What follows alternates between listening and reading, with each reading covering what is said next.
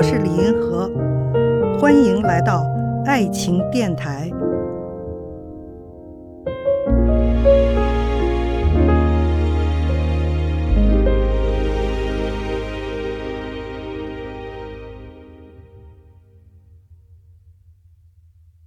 有一位听众提了这样一个问题：我老觉得对方不够爱我，怎么办？是我太贪心了吗？我觉得这里面有一个你的问题哈，就是说你所要求的是一种完美的关注，实际上呢，从心理学上讲，你要求对方的是一种母爱。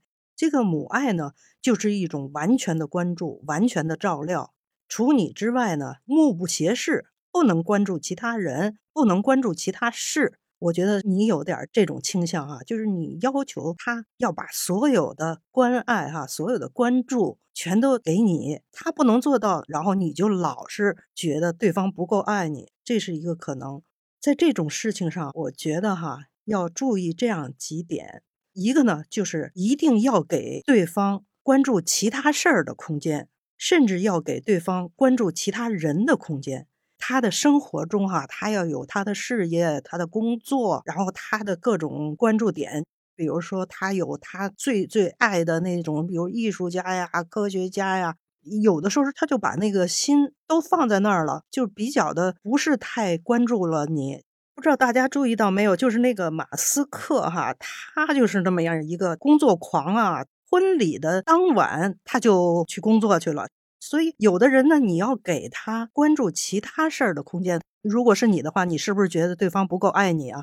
你要给他关注其他事儿的空间啊，甚至呢，要给他关注其他人的空间，因为他除了跟你的关系之外，他还有朋友，还有亲人，甚至有一些哈有点暧昧啊或者什么这样的关系，只要不影响他对你的爱，你就不要要求他完美的关注。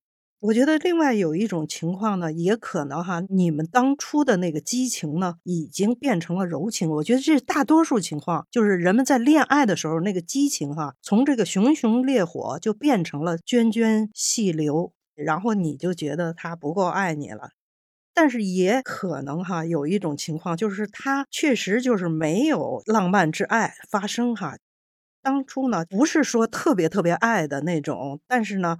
也是很有感情，互相喜欢也可以共同生活，不一定非得要求这个人爱的你就像那个小说里、电影里啊那样的如醉如痴的那种爱情哈。每个人都去要求这样的爱情，我觉得也不是很现实的。所以呢，你说是不是我太贪心了？不知道你是不是这种情况哈？两个人感情很好，这就可以了，可以共同生活，不一定非得要求像罗密欧与朱丽叶的。你的标准定到那么高的话，那你可能会老觉得对方不够爱你。看见爱，感受爱，遇到爱。我是李银河，我们下期再见。